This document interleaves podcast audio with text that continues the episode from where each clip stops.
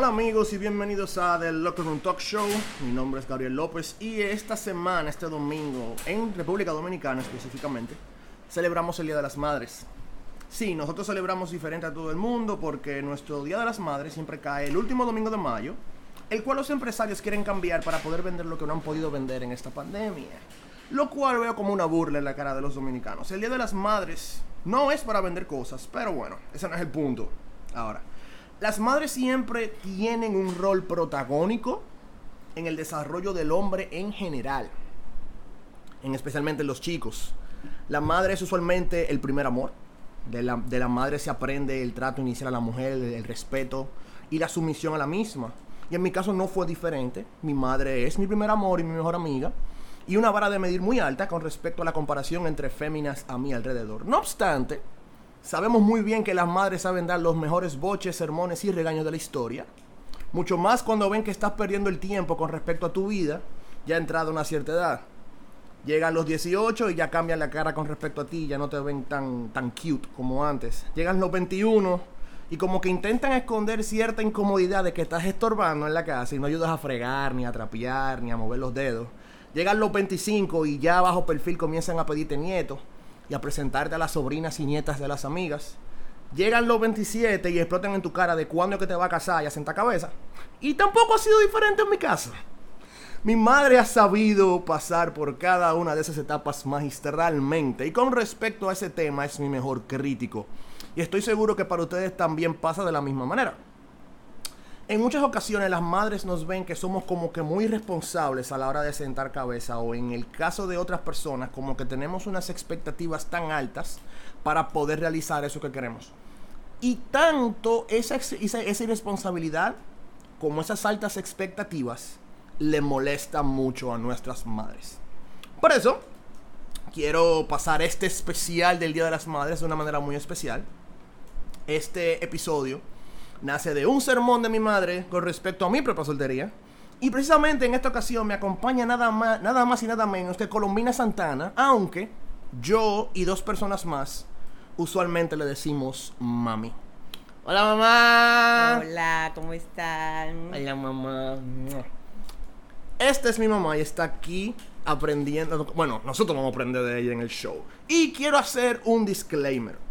Pudiéramos estar hablando de temas súper cursi, súper cliché con respecto al Día de las Madres y todo eso. Sin embargo, fue mi madre la que, la que seleccionó el tema de hoy. Con mucha seguridad, luego de esa conversación que tuvimos, y accedió con mucha ilusión a grabar este episodio conmigo. Esperen chistes de mamá, sí, van a escuchar chistes de mamá poniéndome en ridículo, puede ser. Eh, eh, eh. Y sobre todo, vamos a escuchar la sabiduría de la madre más cool del mundo, o sea, la mía. Sorry por ustedes. Esto es The Locker Room Talk Show y vamos a comenzar right now.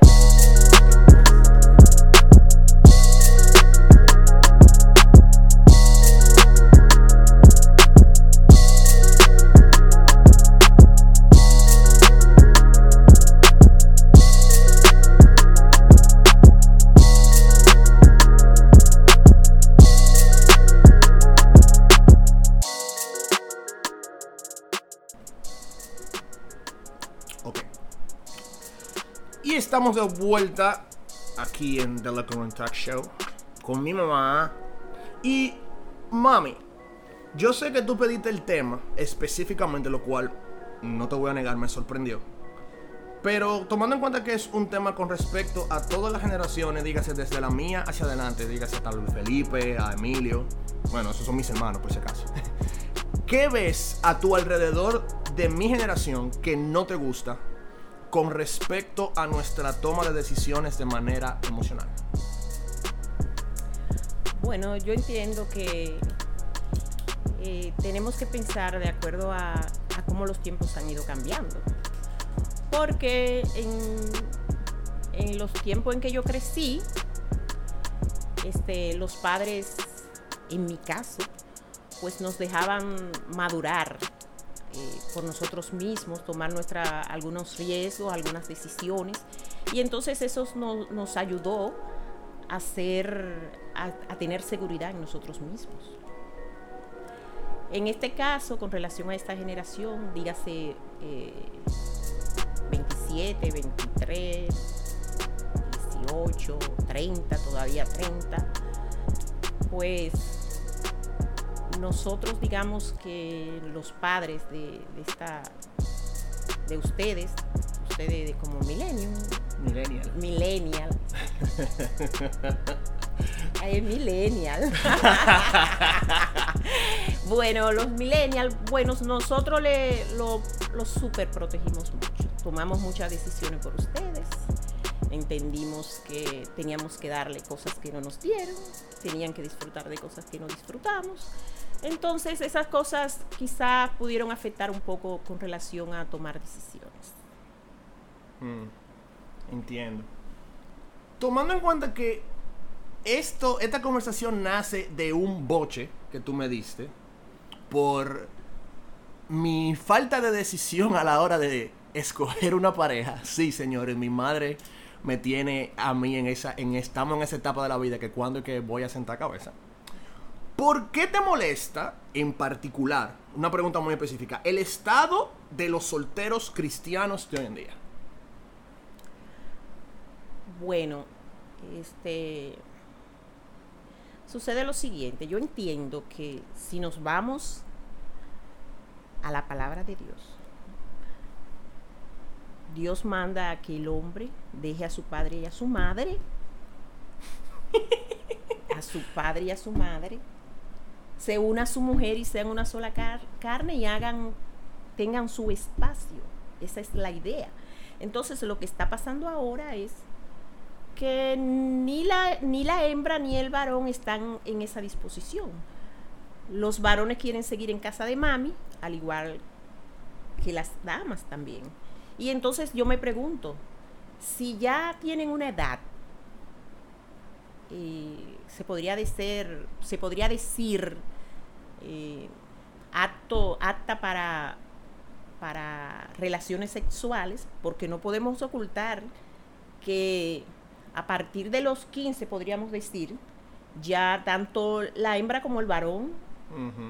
Ya comienzan a tener esos sentimientos porque eso, eso es por naturaleza, Dios nos creó así.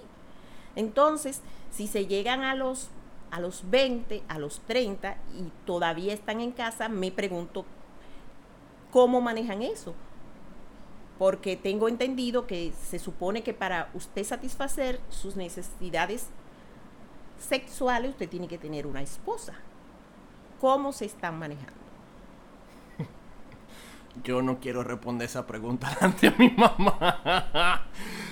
bueno, pero, o sea, en ese caso de que el manejo sexual, por ejemplo, hay muchas, hay, hay- muchas iglesias, o sea, hay muchas personas que están, por ejemplo, abogando por, por, por disfrutar de una, de una soltería responsable, muchos sermones que se escuchan ahora mismo, que no disfruta tu soltería. O sea, pero ¿de qué, o sea, en cierto sentido, ¿tú crees que está bien o está mal que disfrutemos la soltería per se? ¿O, o tú crees que llega un momento ya en, en el cual que deberíamos intencionalmente dejar de, en- entre comillas, celebrar la soltería y buscar una pareja? En este caso. Bueno, es que todo tiene su tiempo y todo bajo del sol tiene su hora. Yo entiendo que eh, toda chica y todo chico debe de disfrutar su soltería hasta cierto punto, pero vamos a ver qué es disfrutar la soltería, porque ahí es que está, ahí es que está el asunto. Eh, si una chica está estudiando y quiere, quiere terminar una carrera antes de, de casarse, de tomar ese compromiso de matrimonio, bueno, pues entiendo que debe de tomarse ese tiempo y en ese tiempo, pues usted disfruta de salir con sus amigas, con sus amigos, eh, hacer las actividades que le gustan, pero tiene que tener proyección de que en algún momento tiene, porque si, si, nos, ponemos, si nos ponemos a pensar, yo le hago esta pregunta a los, a los jóvenes de ahora. Es decir, ¿cuál es la expectativa? ¿Qué, qué se espera de la vida? ¿Qué, qué, ¿Qué piensan hacer después de? ¿Qué hay después de? Porque Dios nos creó y Él, vamos a partir de después del diluvio. ¿Qué le dijo Él a Noé y a sus hijos. ¿Qué le dijo? Fructificados y multiplicados. Más nada. Es decir, ¿qué gran expectativa tenemos después que nosotros nacemos, crecemos? ¿Qué sigue? ¿Qué sigue? Después que tú te preparas, después que tú estudias, después que estudias. Entonces, eh, nuestra meta aquí en la tierra es glorificar a Dios. Y para glorificar a Dios tenemos mandatos que que él dejó. Nosotros no podemos irnos a buscar otras cosas porque no la hay, no la hay. Pueden viajar a la luna, pueden viajar a, Marte, pueden hacer todos los descubrimientos que vayan a hacer, pero al final no hay más nada después de eso. Nuestra única, nuestra única eh, meta, nuestro único sentido aquí en la tierra es glorificar a Dios. Y no hay más nada que nacer, crecer Reproducir. Llenad la tierra, porque eso fue lo que Dios nos mandó. Llenemos la tierra y dentro de todo ese proceso, darle la gloria solamente a Él, porque solamente Él la tiene. Estos son mis hermanos molestando. Esto en vivo.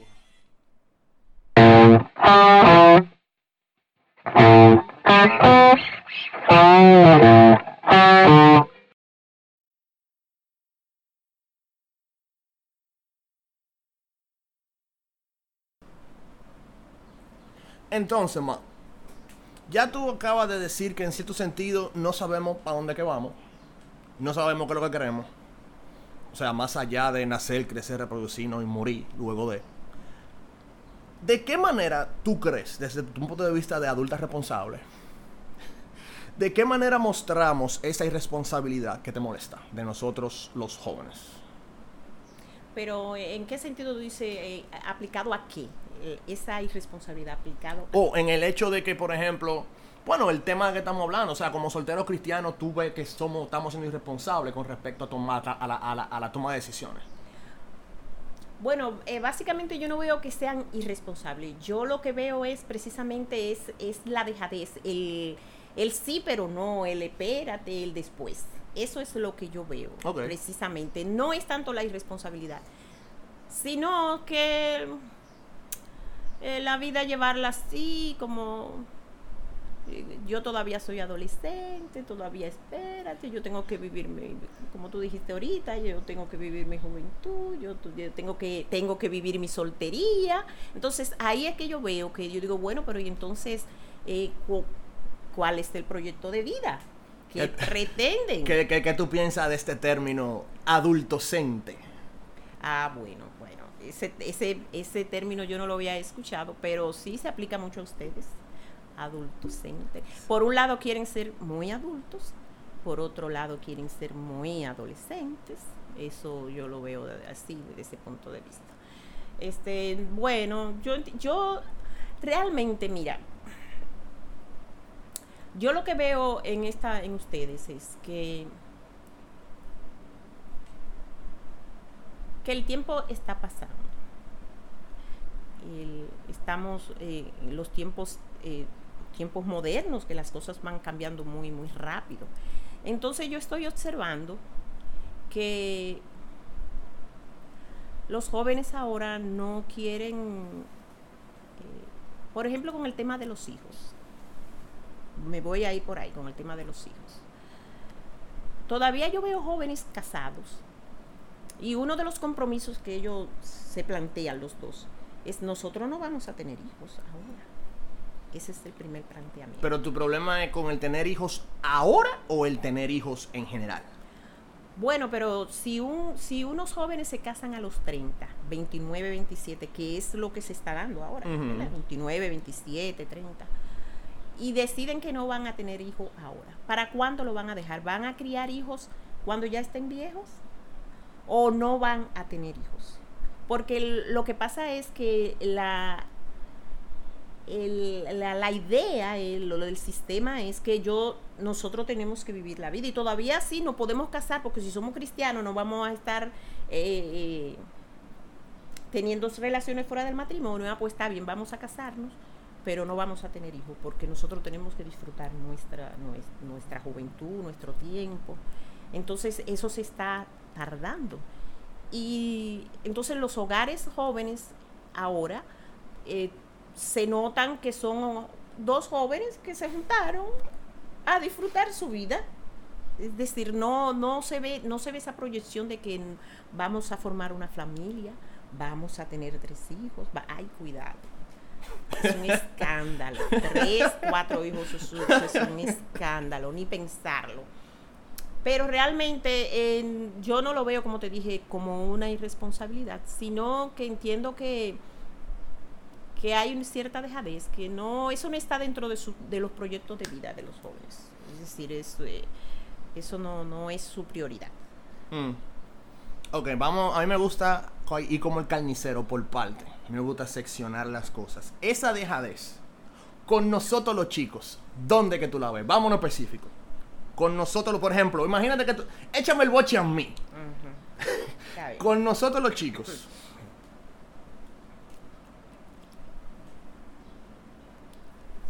Eh, bueno, con ustedes los chicos, este, yo, yo voy a poner tu ejemplo. Por ejemplo. Sí. Este, tú eres adulto ya, 27 años, eh, decidiste mudarte solo ya entendiste que era tiempo de, de tú estar solo. Pero resulta que el, estar solo no ha sido lo más factible. Yo he entendido, he visto que no es lo mejor. ¿Por qué razón? Porque dentro de estar, de, en ese espacio de tú estar solo, tú, tú te sientes, es decir, solo entre comillas, te sientes solo. Sí. Es decir, por un lado, sí, yo quiero apartar de mi mami y papi porque ya yo creo que debo de, crear, tener mi espacio, pero también tú necesitas una, necesitas una mujer. Es decir, ese, ese cambio, ese cambio de, salir de, de, mami y papi para yo hacer mi vida aparte, yo no, la, no lo encuentro que sea lo, que sea lo más correcto. Porque la palabra dice que... Eh, que cuando Dios creó al hombre dijo que no es bueno que el hombre esté solo. No es bueno que el hombre esté solo. A menos que Dios le haya dado el, el don, ¿verdad? Como lo tienen muchos hombres, que no necesitan mujer. Pero de lo contrario, ya un hombre de 27 años no debe de estar solo. Mm. Ok, mi boche está bien dado. Entonces, pero tomando en cuenta el hecho de que, por ejemplo, hay tantos chicos ahora mismo que yo conozco que viven solos, que son cristianos, que trabajan o que, está, o que sus padres viven en otra provincia, o, que sus padres murieron, o por el trabajo, o por X o, o por X por Y. Pero que a veces me dicen como que no, loco, yo, yo, yo sé que Dios tiene la mía por ahí, pero yo, yo quiero algo, una mujer que sea así, así, así, así, así. O sea, ¿qué pasa con, esas expectativas masculinas? ¿Qué, ¿Qué, tú piensas de las expectativas masculinas que nosotros tenemos, de las chicas cristianas? Es que eso es, eso es un poco complicado porque este yo digo que el amor llega no, no debemos de tener expectativas. El amor llega. Y cuando el amor llega, las expectativas se van. Porque, por ejemplo, en mi caso, cuando yo era joven, yo tenía expectativas de cómo, de cuál era el hombre ideal que yo quería. Ya de, de, joven yo, yo tenía eh, mi fe en Dios. No era cristiana evangélica, pero sí eh, eh, estaba muy cercana a mi Dios y, y, siempre he creído en Él y siempre he esperado en Él y siempre he buscado eh, mis conflictos y mis temores, siempre lo he llevado a la presencia de Él. Y en aquel tiempo eh, veía que mis expectativas no llegaban, que no eran los que se me acercaban, no era lo que yo quería y llegó un punto en que yo dije, bueno Señor, pero vamos a parar esto aquí. Porque si no es lo que yo espero que no llega, entonces yo lo voy a dejar en tus manos. Que seas tú, Señor. Y realmente eso, eso me sirvió mucho, porque en el momento en que yo descansé en el Señor y dije, no, yo creo que tú eres, tú eres que vas a intervenir en esto, en, en mi pareja, en quien sea lo que me convenga, pues realmente el Señor obró. Y llegó todo lo contrario de mi expectativa. Pero fue, ha sido y es, es, es mi gran amor, es un gran amor. Es decir, que a veces tenemos que dejar las expectativas de lado. Sobre, sobre todo en este tiempo que ustedes tienen eh, un, un, un, marco ya, una, ¿cómo se dice? Un, una referencia una referencia o una expectativa de cuál es, cómo debe de ser la chica en cuanto a cuerpo, en cuanto a inteligencia, en cuanto a, a, preparación, a si, debe ser esto, si debe de ser profesional, si debe de ser lo otro, si debe de hablar varios idiomas. Entonces, esas grandes expectativas que ahora están, porque resulta también ahora que un hombre tener una pareja es, andar con un con, un, ¿cómo le llama? ¿Cómo le podría llamar? Como, como, una, como un adorno enganchado de un brazo. Cuando, cuando se sale, el hombre anda con, con lo que anda tiene que llamar la tiene atención. Tiene que representarlo. Tiene que representarlo y tiene inclusive que, que los que ojos lo vean. Es decir, ya los, los, los chicos de ahora no quieren una, una, esposa nada más, nada más que sea su pareja, su compañera, o una novia que sea su compañera, ¿no? Que cuando salgan y cuando lleguen a los grupos de amigos, se, ella llame la atención. Es decir, es más, es una adquisición, una gran adquisición en lo, en lo que se respecta visualmente también. Es decir, a veces no se preocupa ni siquiera mucho si, si es una sierva de Dios, si es una mujer santa, si teme a Dios. Esos son, esos son cosas secundarias. Ustedes buscan eh, la hermosura eh, física, el estatus social y económico, y de ahí para allá entonces lo demás es secundario. Entonces eso hace que sea difícil para ustedes. Y lo mismo pasa con las hembras, de hembras para varones, todavía peor todavía peor, porque las damas sí tienen exigencia ahora con los chicos. Ahora hay, hay todavía las, las chicas, hay tantas chicas solteras, tantas chicas solitarias, solas, tristes, porque el, el príncipe que esperan no llega.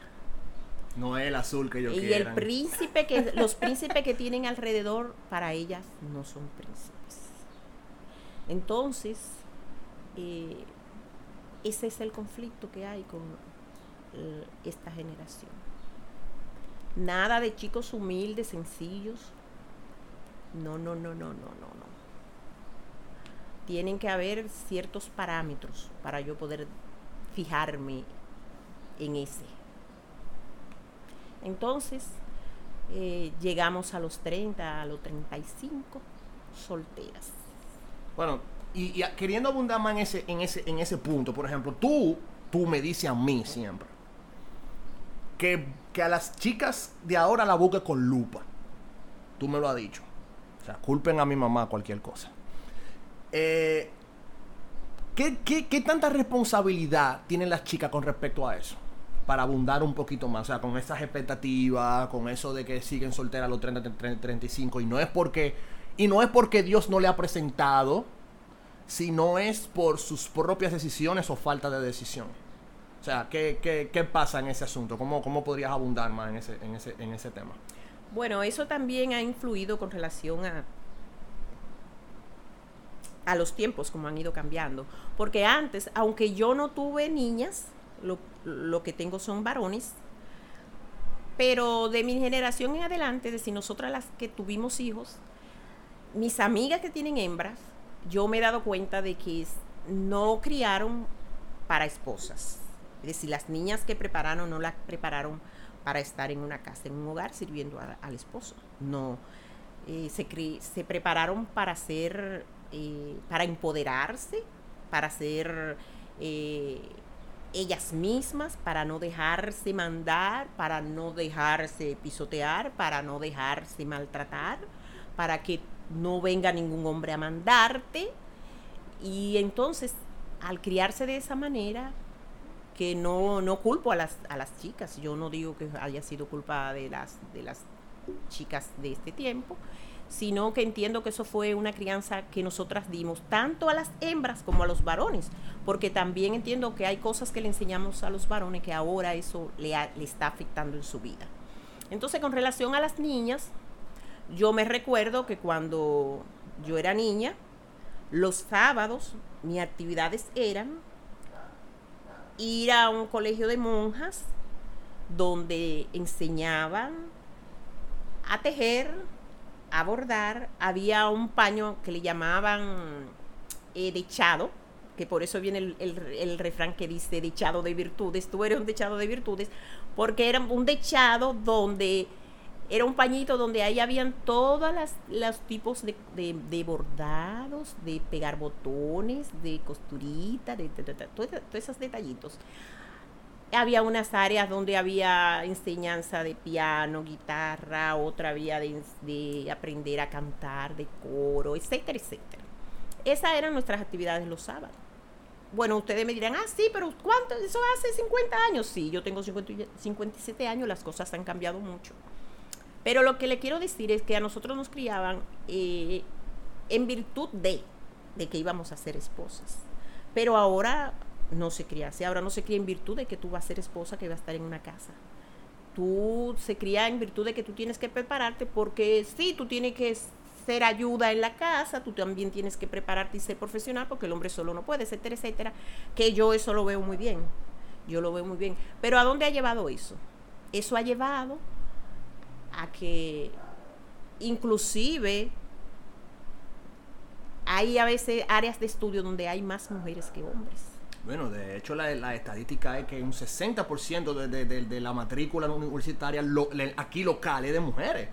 O más mujeres que hombres en la universidad. Exactamente. Entonces, eso ha llevado a que la mujer entiende que yo puedo y que yo voy a hacer, yo voy a seguir adelante, que yo voy a subir. Inclusive, hay grandes empresas, muchas empresas, donde las, los directores, las directoras, las jefas de, de recursos humanos, etcétera, etcétera, de departamento también son mujeres. Es decir, eh, eh, ha llevado e, ese empuje, eso de que, de que las mamás le dijeron a las niñas, ustedes tienen que salir adelante, tienen que estudiar, tienen que prepararse. Eh, yo no digo que haya sido un daño que se haya hecho, pero eso ha afectado mucho lo que es la relación con el hombre. Eso ha afectado grandemente. Ya la mujer no, no mira al hombre como que yo, tú, yo, como que tú eres mi cabeza, como que yo como que yo me tengo que someter a ti, no, eso, eso se está quedando atrás. Pero eso ha venido poco a poco, eso no se puede culpar, decir, no, que las mujeres, no, no, no. Eso ha sido un proceso de años y lamentablemente hemos llegado a este tiempo donde mi hijo eh, está sufriendo las consecuencias. Mamá. Hey. Hmm. Pregunta capciosa. ¿Crees que las chicas en la iglesia tienen expectativas muy altas o es, o es parte del cambio generacional? Claro que es cambio generacional porque eso también se da en las iglesias. La de las iglesias no es una excepción con relación al comportamiento de las chicas de las iglesias es lo mismo que las que están fuera. No hay ninguna diferencia. No hay ninguna diferencia. De hecho, de hecho, yo entiendo que las chicas cristianas debían de reconciliarse con Dios. ¿Otra vez, otra vez? ¿Cómo fue? Las chicas de la iglesia debían de reconciliarse con Dios. Ok, ¿por qué?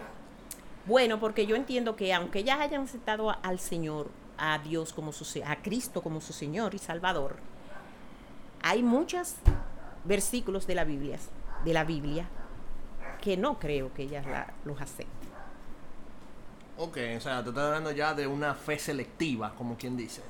Bueno, no, no una fe selectiva, sencillamente eso. Sí, yo creo, yo creo en Dios, sí, Dios, pero yo no estoy de acuerdo con esto. Ejemplos, por favor. Bueno, por ejemplo, precisamente, bueno, vamos a buscar, vamos a buscar en la Biblia para, para citarte un, un versículo. Ok. En Tito, capítulo 2, versículo 4, dice, los ancianos enseñan a las mujeres jóvenes a amar a sus maridos y a sus hijos, a ser prudentes, castas, cuidadosas de su casa, buenas, sujetas a sus maridos, para que la palabra de Dios no sea blasfemada. O sea, técnicamente tú estás diciendo que muchas chicas en diversas iglesias ven esos versos y es como que le pasan por encima o no les interesa. Bueno, lo que pasa es que a la hora que llega el momento de que sean sujetas a sus maridos, hay muchas que no están de acuerdo con eso o, o toman ese, esa palabra sujetas a sus maridos, entienden que sujetarme yo. Hmm. Entonces, eh, por ahí es que viene, ¿por qué que las chicas, las damas ahora, eh, las damitas ahora, entienden que los dos tenemos que ser iguales?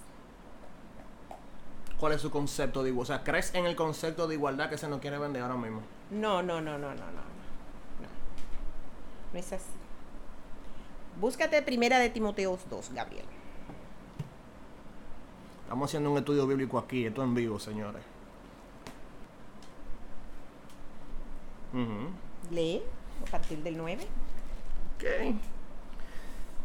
Y quiero que las mujeres se vistan de una manera modesta. Deberían llevar ropa decente y apropiada y no llamar la atención con la manera en que se arreglan el cabello, ni con accesorios de oro, ni con perlas, ni ropa costosa. Pues las mujeres que pretenden ser dedicadas a Dios deberían hacerse atractivas por las cosas buenas que hacen. ¿Hasta qué versículo leíste? Hasta el 10. No, continúa. Ah, ok. Las mujeres deben aprender en silencio y sumisión. Yo no les permito a las mujeres que le enseñen a los hombres ni que tengan autoridad sobre ellos, sino que escuchen en silencio. Pues Dios creó primero a Adán y luego hizo a Eva. Ahora bien, no fue Adán el engañado por Satanás. La mujer fue la engañada y la consecuencia fue el pecado. Sin embargo, las mujeres se salvarán al tener hijos, siempre y cuando sigan viviendo en la fe, el amor, la santidad y la modestia. Ok, es, esos versículos son difíciles para las damas aceptarlos. Ahí hay muchas cosas que se van a levantar mucho. No, eso no es así porque esto ya no se... y etcétera, etcétera. Lo- las entiendo perfectamente. Pero en base a ese versículo yo entiendo cuando habla de que las mujeres no deben de eh, las mujeres el hombre no debe de ser enseñado por la mujer ni debe de ser sometido. Entonces qué está pasando ahora que ahora la mujer entiende que como hay igualdad la mujer puede en cualquier momento envalentonarse y, barrer con el hombre y para aquí para allá y, estrujarlo y todo eso. Entonces entiendo que no hay un respeto porque eh, los mandamientos están y el, el Dios nos dice ahí que quienes fuimos engañadas fuimos nosotras. Y que nosotros nuestra que nosotros tenemos que estar sometidos a nuestros maridos. Entonces desde ya desde que eh, eh, somos novios desde que tenemos una relación de amigos que nos estamos conociendo desde ahí ya se puede ir observando ustedes como hombres que esa no es la actitud de las damas. Ujú. Porque a, a ellas se le enseñó o este tiempo le ha enseñado que eso no es así. Entonces, es lo que te digo, las, las damas deben de reconciliarse con Dios, reconciliarse con los mandatos, que, con la palabra de Dios. Porque otra cosa que sucede ahora es que eh, todo el mundo entiende que estamos bajo la gracia, que nosotros solamente debemos de eh, guiarnos por el Nuevo Testamento, que las normas de conducta están en el Nuevo Testamento, que todo eso que está en el Viejo Testamento arcaico, que eso era para el pueblo de Israel. Yo, yo no estoy de acuerdo con eso, porque si uno quiere conocer el carácter de Dios, tiene que estudiar el Viejo Testamento, porque ahí es el carácter de Dios. Y hay cosas que son, que son vitales, que, son, que no van a cambiar nunca, que Dios las estableció. Y si Dios lo estableció en, en el desierto, hay cosas que son culturales, podremos decir, ¿verdad? Que son, que son eh, culturales, geográficas, Propia del po- propias del pueblo. Bueno, eso lo vamos a obviar. pero hay leyes que nosotros, que nosotros nos ponemos a pensarla y tenemos que saber que tienen que seguir así. Es decir, en una casa no pueden haber dos jefes, en una casa no puede haber dos cabezas. Tiene que haber una cabeza que dirija. Eso es así. Y hasta que no, eso los chicos y las chicas no lo tengan claro, pues seguirán casándose y divorciándose, durando tres meses de casado, un año de casado y divorciándose. ¿Por qué? Porque hasta que no entiendan que tienen que haber, tiene que haber una cabeza, uno que dirija y otro que se someta, pues no se va a poder. ¿Cuál tú crees que es el papel de la iglesia en esta situación? ¿Está ayudando o no está ayudando? ¿Cómo debería actuar la iglesia de Cristo? Bueno, yo entiendo que la iglesia de Cristo está haciendo su papel. Quienes tienen que poner, poner oído a todo lo que se dice son ustedes los jóvenes, porque en la iglesia eh, eso es siempre que se están dando prédicas y se está hablando de la palabra de Dios y están dando las directrices tanto para los varones como las mujeres. Es lo que te digo, lo, tienen que tienen que amar los mandamientos, tienen que amar las directrices que Dios da, tienen que acogerse a su palabra, porque hasta que no crean en eso que se predica, pues no van a cambiar ni van a actuar. Porque tú no puedes ir a la iglesia a cantar, a, levantar tus manos, a gozarte en todas las alabanzas y que lo que se predica se entra por un lado y salga por otro, que tú no lo apliques a tu vida. Y voy más lejos, todavía tú no vas a la iglesia. El hecho, es decir, tú tienes que tener una comunión personal con Dios. Tú tienes que estudiar con con ahínco, con pasión, con amor la palabra de Dios y aplicarla a tu vida. Orar la Biblia, como dice, como hay un libro, que hay un libro escrito por ahí que uno de nuestros líderes nos lo, nos lo recomendó y lo estudiamos, orando la Biblia. Cuando uno ora la Biblia y uno encuentra un versículo o una parte de la Biblia y uno inmediatamente tiene que tratar de aplicarla a su vida y orar al Señor y decir que esto, Señor, me sirva a mí. En Eclesiastés 11:10 dice, quita pues de tu corazón el enojo y aparta de tu carne el mal, porque la adolescencia y la juventud son vanidad. Cuando ustedes se topan con ese, ese versículo, es para meditarlo y pasar horas meditándolo y rumiándolo. ¿Qué quiere, Señor, que tú me estás diciendo con eso? ¿Cómo yo voy a cambiar? ¿Cómo voy a quitar de mi carne el mal? Esas son las cosas, esas son las palabras. Es decir, no podemos escucharla ni leerla la palabra y que sea un libro más, sino que nosotros tenemos que aplicar la palabra a nuestra vida.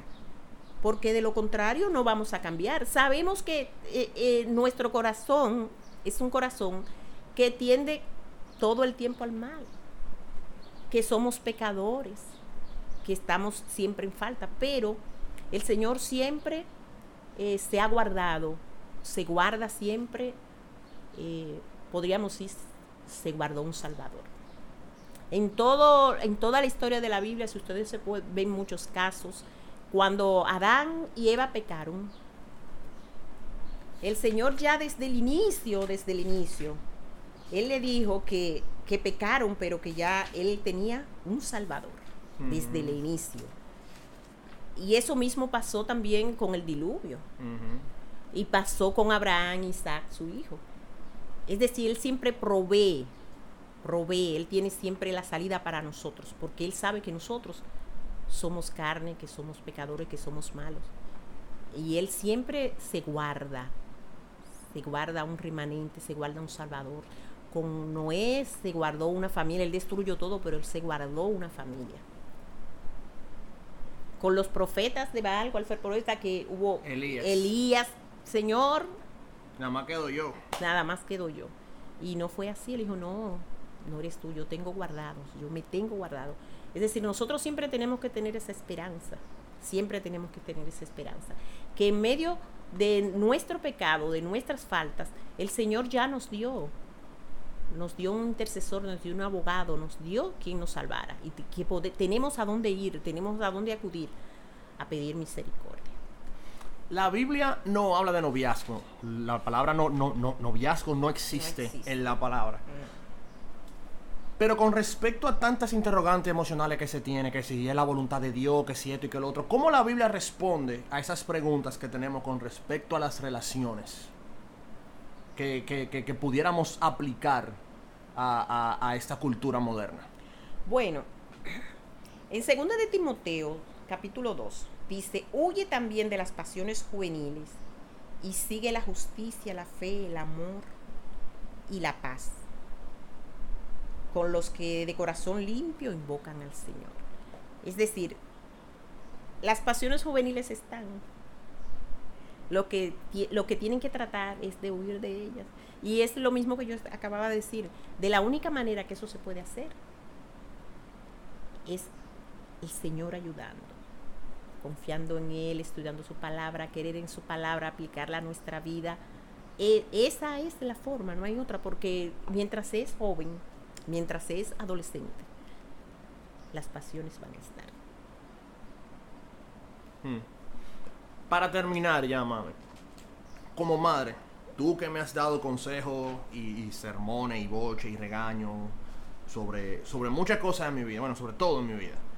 ¿Qué tú recomendarías igual en ese sentir de madre también a todas las personas que nos escuchan con respecto a todo esto que hemos hablado?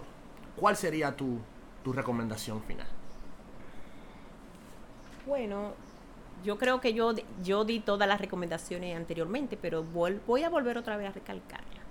Este, huyan de las pasiones juveniles.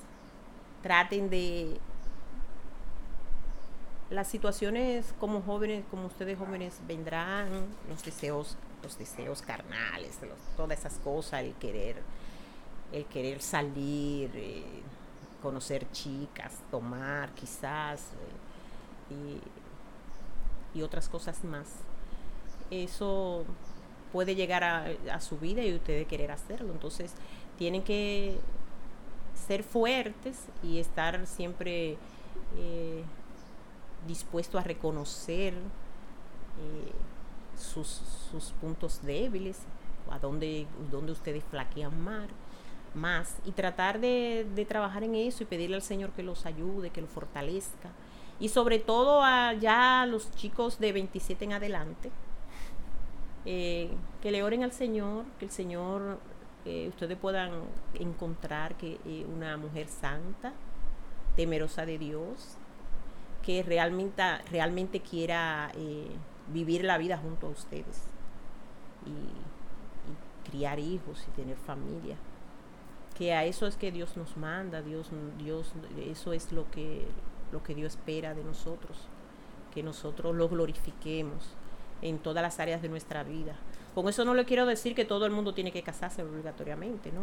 Pero Dios, Dios sabe, Dios tiene eh, el proyecto de vida de cada uno de nosotros en sus manos y tenemos que descansar en Él. Hay que descansar en Él, no desesperarse. Pero entiendo que las expectativas altas influyen mucho en la tristeza de muchos jóvenes ahora y en la soledad que tienen. Hay que tratar de, de cambiar esa, esa, esa actitud, estar un poco más abierto eh, a lo que realmente Dios quiere de cada uno de nosotros. Y termino con este vers- versículo del Salmo 119. ¿Con qué limpiará el joven su camino? Con guardar tu palabra. Que Dios lo bendiga mucho. Mamá, gracias por estar aquí. Mm, De nada. Señores, es mi mamá, Colombina Santana. Ella no tiene redes sociales, no le interesa. O sea, si quieren comunicarse con ella, tienen que hacerlo por a través de mí. Vamos a ver si nos tiramos un par de fotos en, en el Día de las Madres para que la vean. Señores, en este tipo de situaciones siempre es bueno tener adultos responsables, maduros en la fe en nuestra vida. Y este no es el caso, en el caso de las, de las emociones y decisiones con respecto a, a ese paso tan importante que es estar con una persona. Siempre, siempre es bueno tener personas que nos acompañen y que, y- que nos guíen y que sobre todo sepan de nuestras debilidades para que, para que puedan aliviarnos la carga de nuestras malas decisiones en el futuro. Señora, esto ha sido todo por el episodio de hoy. Estoy muy, muy, muy contento de tener aquí a mi querida madre acompañándome. ¿Quién iba a pensar que ella iba a querer grabar un episodio conmigo en esta ocasión? Señores, pueden escuchar este y los episodios pasados en las plataformas digitales que tenemos. Estamos en Spotify, en Apple Podcasts, en Tuning, en Anchor.fm, Overcast, Pocketcast. Estamos en Cast, en, en Castbox también. Y muy pronto, muy pronto vienen varios giveaways para ustedes. Espero que pasen un feliz Día de las Madres a todas las madres que nos escuchan, a todas las madres de todos nuestros oyentes. Mamá, feliz Día de las Madres. Gracias. Te amo. Felicidades para todas las madres. Y esto ha sido todo por esta ocasión. Nosotros somos Mamá y Gabriel López en The Local Rule Talk Show. Chao, chao.